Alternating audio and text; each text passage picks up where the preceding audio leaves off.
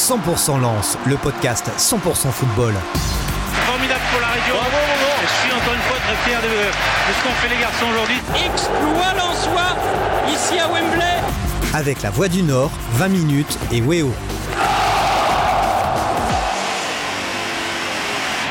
C'est le podcast 100% Lens, votre euh, podcast hein, dédié à l'actualité du, du Racing Club de Lens. J'espère que vous allez bien. Vous êtes les bienvenus. Vous le savez, on est ensemble pendant une petite euh, demi-heure. Ce podcast, vous le savez aussi, vous pouvez le retrouver sur euh, lavoidunord.fr, 20minutes.fr. Et puis vous pouvez le, le visionner, le regarder le, le lundi euh, sur Weo. Et comme d'habitude, eh bien, il y a du monde autour de la table. Il y a Christophe euh, Kuchli, l'indétrônable. Absolument, toujours présent, heureux d'être là. Vous allez bien? Bon week-end? Nickel, tout va bien. Également euh, Philippe Guilbeault. Salut Bonjour. Salut. Et Antoine Plaquet. Ça va Antoine? Salut Seb, ça va? Bonjour à tous. Et puis euh, le retour, le retour de Grégory l'Allemand. Salut tout le monde. Ça faisait longtemps. hein.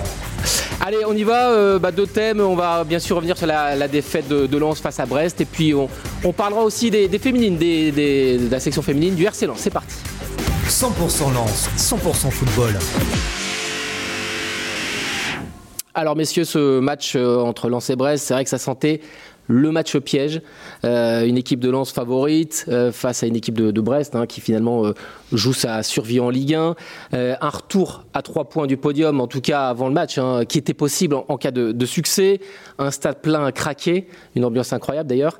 Euh, tous les éléments étaient réunis pour voir. euh, C'était presque trop beau, hein, trop facile. Et puis euh, Lens a, chuté face à cette équipe de, Brest. Peut-être une première analyse, même si le match était samedi, hein, on a eu le temps de, lire pas mal de choses dessus, mais qu'est-ce qui, ressort pour vous après cette rencontre? Moi, c'est la performance de Bizot, le gardien brestois. Parce que euh, que Brest change de système de jeu sur ce match-là et on peut se dire, ah oui, Paris gagnant, etc.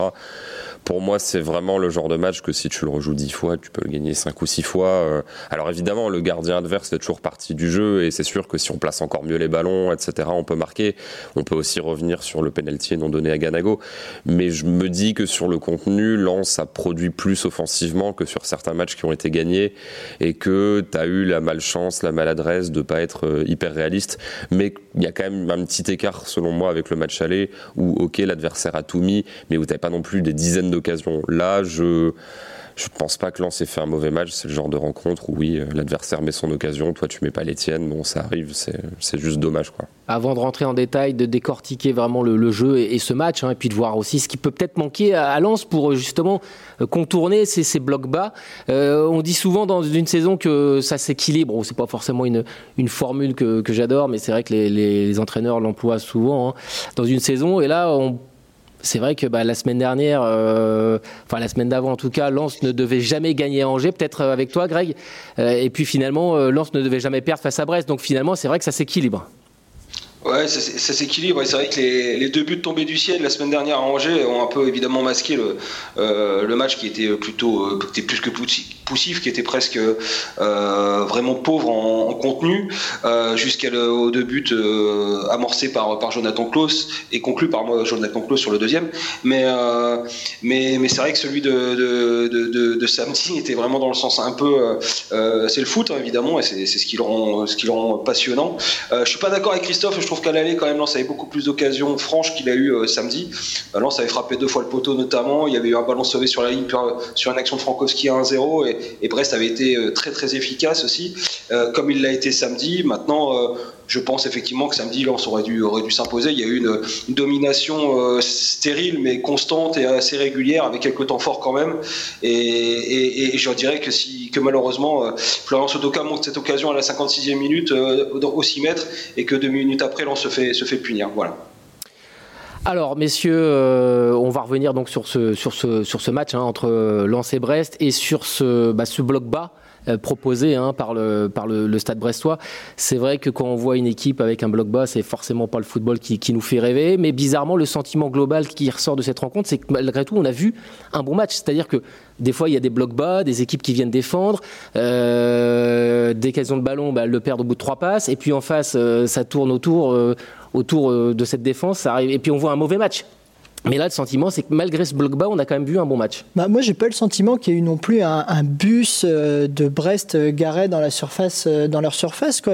Alors, ils ont joué en 3-5-2, donc c'est un système original pour répondre à celui de Lens. Moi, j'ai trouvé plutôt qu'en première mi-temps, ils, sortaient, ils essayaient de presser assez haut. Ça a un petit peu gêné Lens en début de match. Alors ensuite, ils ont marqué, donc logiquement, tu recules et tu es plus amené à défendre. Après, moi, surtout, ce que je veux pointer là ce matin, c'est l'inefficacité de Lens. Alors, le gardien de Brest a fait un bon match, mais il n'a pas non plus fait un match euh, qui, vaille 9 euh, ou 10 dans, en, 10 sur 10, quoi. c'est surtout Lens qui n'a pas eu des occasions hyper franches. Et, moi, je suis pas tout à fait d'accord. Lens n'aurait pas, enfin, Lens ne doit pas gagner ce match. Un match nul, ça aurait été peut-être logique, mais le gagner, euh, enfin rater des occasions, ça fait partie aussi du match. Et moi, j'ai trouvé les Lensois plutôt moyens quand même. enfin, quand on regarde euh, les, stats, il y a quand même. Euh, le match nul, il était déjà bien payé pour, pour Brest. Ils ont une occasion dans le match. C'est quand même pas mal. Ouais, mais ils ont bien. deux, occasions. le, Non, ça n'a pas eu d'occasion hyper franche. Enfin, bah, ils ont quand même frappé 20 fois au but. Il y a eu quand même 5 ou 6 arrêts quand même 5 ou 6 très beaux arrêts de, de Il a une aussi bonne note Greg. parce qu'il a quand même fait le travail. Hein, Pardon. Ouais, moi, je, moi, je, ouais, puis alors je suis assez d'accord un peu avec tout le monde. C'est-à-dire Bizot faire un, un, match costaud, mais je suis aussi d'accord avec Antoine. C'est-à-dire que, euh, hormis euh, l'éclair de, de, de, Gaël Kakuta, euh, sorte de, euh, d'éclair de génie à la 9 minute, là, quand il envoie un ballon de 35 mètres, il se retourne, il envoie une, une demi-volée qui finit à 2 cm des buts de Bizot. On aurait pu en reparler très longtemps de ce, ce, ce but. Évidemment que ça aurait changé la donne. Il n'y a pas non plus. il y a beaucoup de sens, il y a beaucoup de frappes, mais il y a très peu d'énormes occasions. Voilà. Maintenant, clairement, sur l'ensemble du match, euh, Brest s'en sort très bien, même si, et là, aussi je, retourne, je rejoins Antoine, moi j'ai pas senti en première mi-temps que c'était une, équipe qui mettait le bus. Et à côté de ça, ça veut dire quoi mettre le bus quand on a besoin de prendre des points et, qu'on se déplace à Lens et qu'on euh, doit se maintenir? Moi j'ai pas trouvé une équipe si basse que ça. Euh, évidemment, la fin de match était un peu, un peu folle et un peu, ils s'en sortent bien, notamment sur l'action de Ganago, on en reparlera peut-être. Mais, mais j'ai pas non plus, j'ai déjà vu Lens ne pas gagner des matchs où il a eu plus d'occasions que ça. Voilà. Peut-être, euh, Christophe, toi, est-ce que c'était quoi ton ressenti, toi, sur ce, match? Est-ce qu'il y avait vraiment un, bloc bas, si bas que ça? Et sur aussi, cette animation, peut-être qui a été euh, euh, pas inventée, mais par, par le coach, par Derzakarian, pour ce match, hein, vraiment pour contrer Lens. Il a vraiment. Est-ce d'ailleurs, est-ce qu'il a pris des risques en changeant complètement son animation? Parce qu'en voyant des, des, joueurs brestois à l'issue de la rencontre, il disait bah, c'est c'était quelque chose de complètement nouveau pour nous. Euh, oui, ce qui est Nora, qui d'habitude joue attaquant, jouait latéral. Quoi. Oui, et d'ailleurs, bon, Nora marque le but, mais c'est vrai que lui-même euh, dit ensuite, euh, bon, c'est, enfin, on comprend qu'il s'est pas non plus éclaté dans ce rôle-là, et que limite citer genre close, bah la moitié du temps, euh, il est ailier en fait. Klaus, il n'est pas vraiment latéral. Autant là, Honora, il était quand même un peu plus souvent latéral que, euh, quoi, sur euh, l'aspect piston qui est un peu dans l'entre-deux. Alors c'est vrai que sa capacité offensive, voilà, a pu faire mal sur une ou deux actions. Maintenant, c'est c'est un risque oui et non, c'est-à-dire que c'est toujours risqué de sortir une formule du chapeau un peu pour juste le temps d'un match que tu n'as pas pu préparer. Maintenant, quand l'objectif c'est en partie de se calquer sur le système de l'adversaire, ça permet de donner des repères et si euh, bah, tu dis il y a des pistons en face, du coup je vais mettre des pistons aussi et juste vous suivez en individuel. J'ai envie de dire que l'adaptation le temps d'un match, ça peut sortir des qualités intrinsèques des joueurs, mais les points de repère sont pas hyper difficiles à trouver. En fait, tu dis bah vous faites de l'homme à homme, euh, vous êtes sur les couloirs, vous suivez le mec d'en face. C'est pas c'est pas ultra dur, surtout quand on est plutôt dans un objectif réactif, c'est vrai que Brest n'a pas non plus garé l'autocar euh, devant la surface, mais malgré tout, il y avait une volonté d'aspirer Lens pour contre-attaquer quand c'était possible.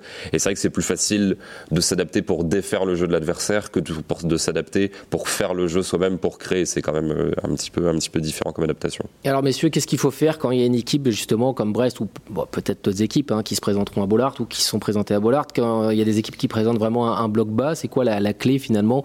Euh, une question hein, qu'on pouvait se poser aussi, d'ailleurs, en, point presse d'après-match, avec. Euh, c'est une question qu'on a posée à Francaise, et il le disait lui-même. Est-ce qu'il manque pas finalement un dribbleur dans cette équipe de lance bah, euh, un joueur capable finalement à lui tout seul parce que bah, ils en ont un mais sauf qu'il est blessé hein. enfin celui qui sait aussi faire ce genre de différence c'est Saïd euh, qui fait bien défaut parce qu'on se rend compte que avec lui ou sans lui la moyenne de points pris est pas la même après, enfin, ils ont, ils ont quand même eu quelques petites occasions. Euh, Ganago, à chaque fois qu'il joue, alors évidemment, il a un petit déficit d'efficacité, mais à chaque fois, il se crée des occasions. là, s'il fait un geste un peu plus juste, il peut marquer le but. Après, il se fait tamponner. Bon, l'arbitre décide de pas siffler penalty, mais ils se sont vraiment créé une belle occasion ici. Donc, et puis après, bah, il y a toutes les petites choses euh, qui fonctionnaient un peu avant, euh, avec euh, Fofana qui pouvait prendre sa chance, qui pouvait tirer et marquer, et là ça n'a pas fonctionné. Kakuta, même chose, donc il manquait pas grand chose, quoi, mais le, c'est vrai que le, système de Brest euh, les a complètement euh, étouffés, je pense. Christophe, ouais. Ce qu'on peut dire sur les dribbleurs, c'est que le système de base lensois, sachant que tout le recrutement est fait pour euh, remplir des cases dans un système qui ne bougerait pas, ne favorise pas les dribbleurs. C'est-à-dire qu'on n'est pas sur un 4-3-3 où il faut deux ailiers, où les mecs vont provoquer, même un 4-4-2, où les joueurs de couloir. Là, le système lensois, il n'y a que deux joueurs dans les couloirs, c'est les deux pistons, et tout le reste sont des éléments axiaux. Et dans l'axe, on a plus besoin soit de créateurs, soit de box-to-box, soit de finisseurs, que de joueurs qui vont prendre la balle, qui vont aller dribbler. Donc c'est aussi un peu lié au système. J'ai envie de dire que limite, peut-être que l'un des meilleurs dribbleurs euh, jouant sur les côtés, c'est Frankowski, et ça serait toujours à peu près le même dribble où il reviendrait dans l'axe. Mais c'est aussi, c'est aussi lié un peu aux caractéristiques de l'équipe qui font qu'à un moment, bon, on choisit des profils selon, selon son animation, et Lens n'a pas besoin de, euh, je sais pas, d'un Rachid Ghezal, d'un Eden Hazard, de joueurs comme ça qui seraient très proches du but, à chaque fois, à chaque fois tricoter. Quoi. Lens a plus besoin de créer sur la zone axiale et de mettre son numéro 10 dans les bonnes conditions. Oui, ce qui leur, ce qui leur a manqué aussi, c'est que c'est la justesse technique, parce que quand tu fixes et puis que tu redonnes, euh, si la balle ne revient pas dans les pieds ou elle part, euh, elle est mal contrôlée, euh, ça, ça, annule toute, l'action. Mais, mais, malgré tout, pour déséquilibrer, déséquilibrer un bloc bas, euh, c'est ce qu'il faut. Un, typiquement, un, un, dribbleur, un joueur capable finalement à lui tout seul. Hein, c'est ce qu'il disait aussi. Euh, c'est ce que disait Francaise. Hein, euh, voilà, le collectif c'est bien, mais il faut savoir aussi parfois prendre bah, ses responsabilités, puis y aller peut-être en un contre un, quoi, et pour vraiment mm. déstabiliser l'adversaire, non? Il faut d'abord des mouvements et de la justesse technique. Et après, quand tu n'as pas ça, effectivement, le, le dribbleur, il t'aide quand même à, à t'apporter le petit truc en plus. Ok, bon alors voilà pour ce, match entre Lens et Brest. Il y a quand même eu euh, aussi euh, bah, ce fait de jeu hein, euh, avec ce, ce penalty, pas penalty. sur Ganago avec cette sortie de, de Bizot. Francaise est, pas du genre à, râler hein, et à sortir de, sa réserve. Et toujours mesuré dans ses propos. Là, on l'a senti quand même bien bien énervé sur bah, ce, ce penalty non sifflé. Et puis surtout cette VAR qui euh, finalement, euh, on se demande à quoi elle sert. Vous avez revu les, images plusieurs fois, messieurs. Pour vous, c'est une évidence. Il y a, a pénalty peut-être, Greg? Ah bah pour moi déjà à vitesse réelle, il y a, au du stade il y avait il y avait penalty puis il y avait beaucoup de débats même notamment Seb on s'est vu en, zone mix et tout le monde n'était pas d'accord et je trouvais je m'étais dit peut-être que je m'étais euh, vraiment trompé ce qui est peut-être d'ailleurs le cas mais euh, en, déjà à vitesse réelle pour moi il n'y a pas il y a, pas l'ombre d'un doute et en voyant les images euh, et, on peut me dire oui il a déjà il a déjà tenté tenté son lob ouais bah, enfin, à ce moment-là si on peut aller tamponner un mec à peu près une seconde après alors qu'il est, dans la surface de réparation la, la, même action au milieu de terrain euh, l'arbitre laisse peut-être l'avantage et revient à la faute. Là, il estime que l'action est allée au bout. Moi, je trouve que c'est euh, assez extraordinaire. il peut avoir cette, il, peut, peut-être, euh, pourquoi pas avoir cette, cet avis-là, mais à quoi bon la barre Alors à ce moment-là, si des actions comme ça, on les, on les revoit pas, on n'estime pas bon de les revoir. Bon, je sais pas. On, voit bien clairement dans l'attitude de, de qu'il est battu, qu'il est en retard, et en plus il se décale un peu sur la droite pour toucher Ganago c'est clairement volontaire pour l'empêcher d'aller au but. Euh, on me dit aussi que le ballon va pas sur, euh, euh, voilà, et, loin. Si le ballon revient sur la zone de Ganago, on fait quoi du coup? S'il est dégagé sur la ligne, qui revient dans sa zone, on fait quoi? Et on revient, on dit bah là il y a penalty par contre parce que c'est dans, dans sa zone et qu'il est, il est gêné dans, dans, sa reprise dans son rebond. Non, franchement pour moi il y a absolument aucune, aucun doute. Lens avait été un peu, pour moi, j'ai encore du mal sur l'expulsion de Chaud, Langevin la semaine dernière où pour moi mettre une simulation, un deuxième carton jaune et ça change la fin de match, c'était déjà assez discutable. Et là, par contre, le VAR, enfin la VAR n'a pas été pour moi euh, bénéfique pour le Racing Club de Lens parce qu'évidemment, il restait 10 minutes, je le rappelle, et que si Lens avait égalisé, bah, encore fallait-il mettre le but parce que c'était pas une, le penalty parce que c'était pas une soirée à être efficace du côté lensois, mais euh, euh, si Lens avait marqué, il restait 12 minutes pour aller chercher cette victoire qui aurait évidemment donné toute autre lecture de, de, ce match finalement la VAR elle devait nous faciliter les choses et puis finalement on se rend compte que c'est pas si évident que ça non mais parce que euh, il n'y a, pas de cohérence euh, d'une semaine sur l'autre, donc euh, c'est un peu surprenant. Quoi. Non, parce que l'interprétation.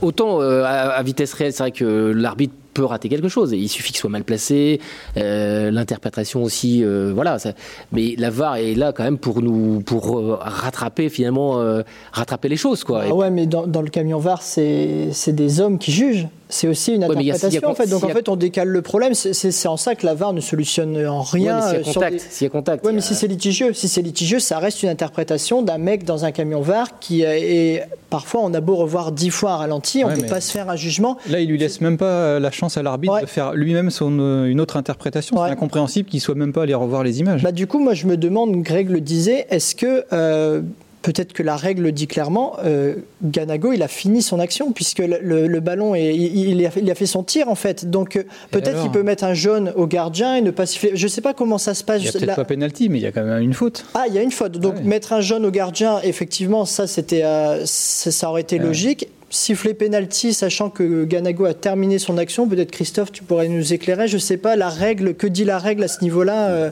Bah, normalement, c'est la même chose qu'un tacle au milieu de terrain. Tu fais ta passe, euh, c'est tacle en retard, il y a faute. Là, euh, ok, l'action euh, potentiellement est terminée. Je veux dire, sur le terrain, tu fais une passe, tu te fais charger derrière. Ok, ta passe, même si elle va en touche, euh, tu te fais charger, il y a faute. Et c'est-à-dire qu'on voit de plus en plus des, coups de sifflet qui suivent des actions où l'action semble terminée, mais en même temps, tu arrives en retard sur quelqu'un, tu le chopes parce que moi, je, vu les images, pour moi, il n'y a aucun débat sur le fait que Bizot chope Ganago. Pour moi, il y a penalty. C'est vrai que c'est ce qui m'embête avec la vidéo, mais même depuis longtemps, hein, bien avant que ça soit instauré, je me suis toujours dit, euh, tant que t'as pas les images, tu peux plaider, euh, alors pas l'incompétence, on va pas aller jusque-là, mais t'as pas bien vu, etc. Dans, sur le moment, c'est hyper difficile de juger. Ouais. Ok. Maintenant, temps, quand tu as les images, il y a quand même un doute, euh, pas sur ce match-là, hein, de manière générale, sur, alors pas est-ce que c'est truqué, mais on se dit, bah, selon les images, ça nous semble évident. Tu peux parfois soupçonner sur quelques décisions la malhonnêteté ou vraiment une incompétence énorme, parce que tu dis, mais là, pour le coup, ils ont vraiment la preuve sous les yeux et ils ne l'utilisent pas. Alors que dans le moment, on se dit, oui, bon, ok, c'est un métier hyper difficile, pas de souci. Là, c'est vrai que moi, je vois la vidéo, je bah, il y a penalty. Et quand euh, l'arbitre le siffle pas, je me dis, oula, c'est bizarre quand même. Enfin, je suis pas fou, en fait. Euh, Il y a bien, le ballon n'est pas encore sorti, euh, c'est pas une faute qui arrive euh, 30 secondes après le moment où on se dit, oui, ça n'a rien à voir avec le tir. Là, c'est vraiment une intervention sur un attaquant qui veut tirer et le Et- mec est chopé. Vas-y, Greg.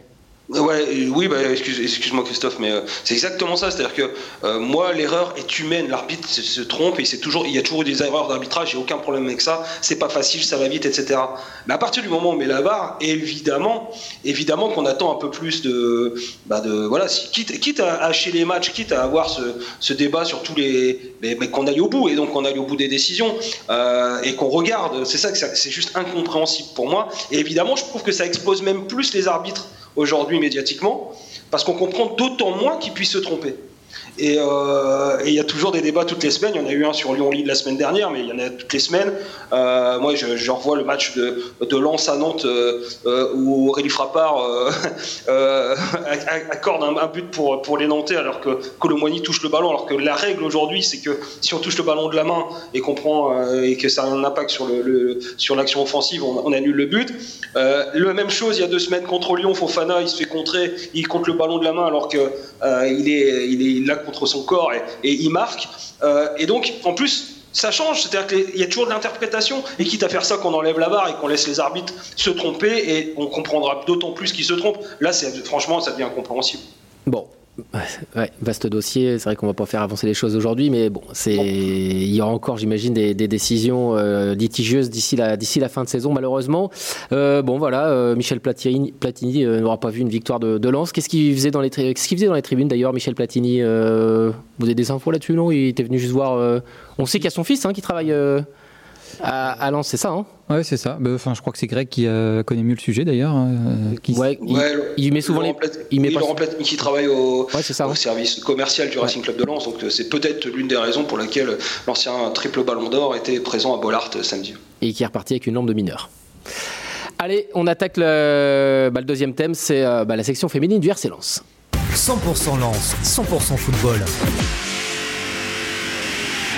On avait euh, dit un petit mot hein, la semaine dernière des Lensoises qui restent sur cinq victoires consécutives. Euh, Il n'y avait pas de match hein, ce, ce week-end euh, pour les féminines. Elles possèdent donc 29 points. Elles sont quatrièmes à- avec 5 points de, retard sur le, le leader nantais. Euh, Greg, qui toi qui suis euh, bah, les, filles hein, de, de Sarah Mbarek, qu'est-ce qui s'est passé euh, on, savait que c'était un, projet plus ou moins sur, sur le long terme, en tout cas, là, elle ne faisait pas forcément la, montée en fin de saison, mais on a l'impression que la mayonnaise est vraiment en train de, prendre et que pourquoi pas, hein, on ne sait pas, hein, euh, pourquoi pas finalement jouer le coup à fond en fin de saison. On, rappelle, il y a une seule équipe qui monte.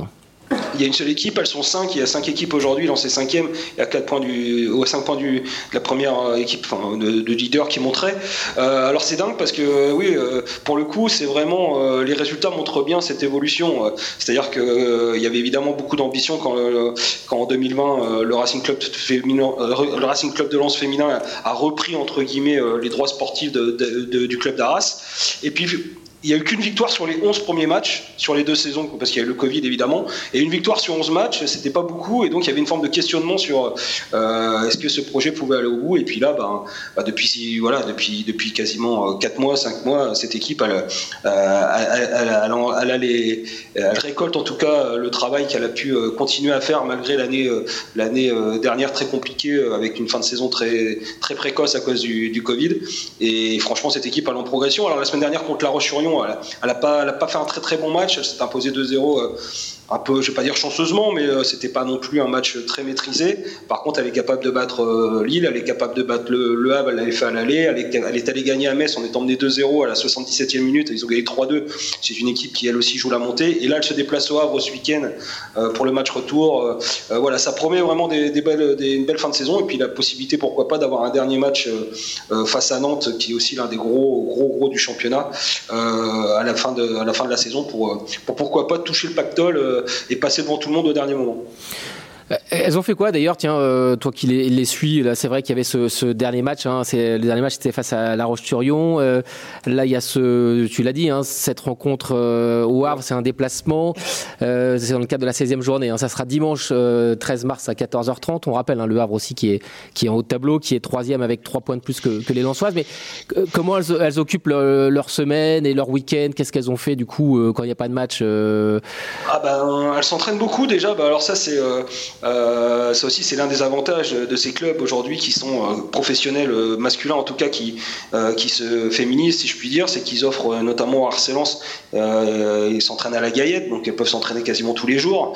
elles ont accès à des soins, elles ont accès à plein de. Évidemment, ça, ça, a changé la vie des filles qui, encore il y a 2-3 ans, par exemple, ici, jouaient sur un terrain absolument pourri, le stade Pierre-Boll à Arras, où elles s'entraînaient une fois sur deux parce que le terrain était souvent impraticable. Enfin, c'était assez assez ubuesque. Là, ça change tout. Donc, euh, donc euh, il y a de la préparation vidéo, il y a, ça a complètement basculé. Et ça explique aussi en partie, évidemment, que ces clubs-là, par exemple, à des clubs comme Vandenheim ou, ou d'autres clubs de, D2 féminines, euh, Saint-Maur ou La Roche-sur-Yon, n'est pas les mêmes, euh, les mêmes structures. Et à un moment, ça paie, simplement. Donc, donc, donc voilà. Et puis, puis, et puis en plus, il se passe quelque chose dans cette équipe. Il y a un vrai, un vrai état d'esprit. Et donc, pourquoi pas hein. ça risque d'être compliqué. Moi, je pense que ça va être juste parce qu'il y a beaucoup trop d'équipes. Euh, maintenant, elles sont obligées de faire un sans faute, mais pour l'instant, elles sont sur 5 victoires sur 5 d'affilée, et notamment contre des grosses équipes.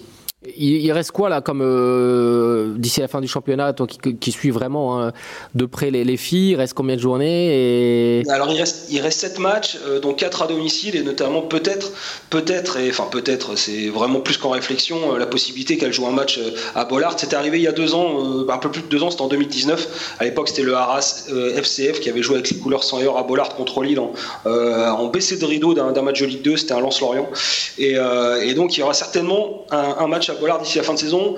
Euh, la grosse cote, c'est évidemment le, lancement de, la dernière journée euh, qui pourrait se jouer le lendemain de la dernière journée de Ligue 1. Euh, les Lensois reçoivent Monaco le samedi autour du samedi 20, mai ou samedi 21 mai pour le dernier match de Ligue 1 et le lendemain on pourrait avoir un lancement potentiellement décisif pour la montée à Bollard. Donc c'est la grosse cote. c'est pas encore acté, mais bon c'est en plus qu'en réflexion.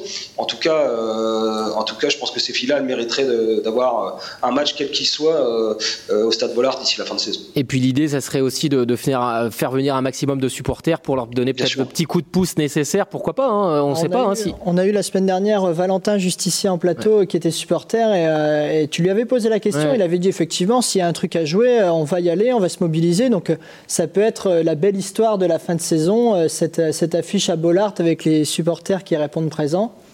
Ça peut être ça peut être la belle histoire. Ouais, il faut croiser les doigts en tout cas pour que ça. Ouais. En, tout cas, juste dire qu'il y a de plus en plus de monde et de plus en plus d'ambiance aussi au, match quand elle joue à De Gouves aujourd'hui dimanche. La semaine dernière, il y avait une très très belle ambiance avec euh, plein de gamins qui chantaient, c'était très sympa. C'est-à-dire qu'ils avaient, avaient commencé la saison avec quoi comme affluence et aujourd'hui il y a, il y a beaucoup plus de monde. Oui, parce que alors il n'y a pas que les résultats qui. Je crois que les gens ont repris aussi, euh, et ça c'est vrai dans tous les stades de foot à match. Je crois que les gens ont repris un peu plus d'habitude de retourner au stade. Mm. Le Covid a évidemment euh, beaucoup influé sur les habitudes des uns des autres et de se déplacer sur les stades le dimanche.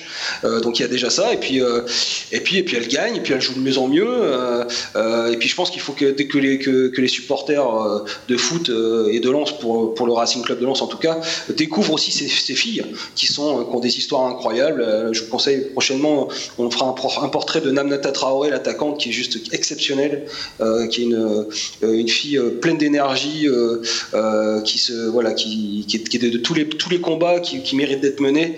Et, voilà, il y a il y a, aussi des des, vrais caractères à, découvrir et, au-delà du, collectif, euh, il y a vraiment des, individualités et des filles sympas. Donc, euh, donc voilà, ça explique aussi, je pense, qu'il y a un peu plus de monde. Le, seul souci, c'est qu'en général, malheureusement, elles jouent en même temps que, que les Lensois. Et, et ça, ça joue, c'est une concurrence qui est un peu compliquée à vivre parce que, parce que bah, moi, dans les matchs, quand je vois les matchs féminins, bah, souvent, il y a des gens qui regardent en même temps le match masculin sur leur tablette ou leur iPhone, mais euh, accessoirement, il y en a aussi qui restent chez eux parce qu'ils peuvent pas voir les Ils préfèrent regarder les mecs chez eux. Voilà. Ouais, c'est vrai qu'il y a pas mal de choses à raconter hein, sur les filles parce que c'est vrai qu'après ce mondial euh, en France euh, en 2019, on pensait que le foot féminin allait vraiment accélérer et puis finalement, on se rend compte qu'il est presque toujours au point mort. Hein, et puis Bon, ça prend, ça prend petit à petit, mais ça prend, lentement. on rappelle, hein, déplacement au Havre pour les, pour les filles donc du RC Lens, dimanche 13 mars à 14h30. Et puis bah, les garçons, eux, euh, se déplace à Metz ce week-end. Merci messieurs, euh, bonne semaine et puis à la semaine prochaine. Ciao. 100% Lance, le podcast 100% football. Formidable pour la région. Je suis encore une fois très fier de, ce qu'ont fait les garçons aujourd'hui. Exploit soi ici à Wembley. Avec la Voix du Nord, 20 minutes et Weo.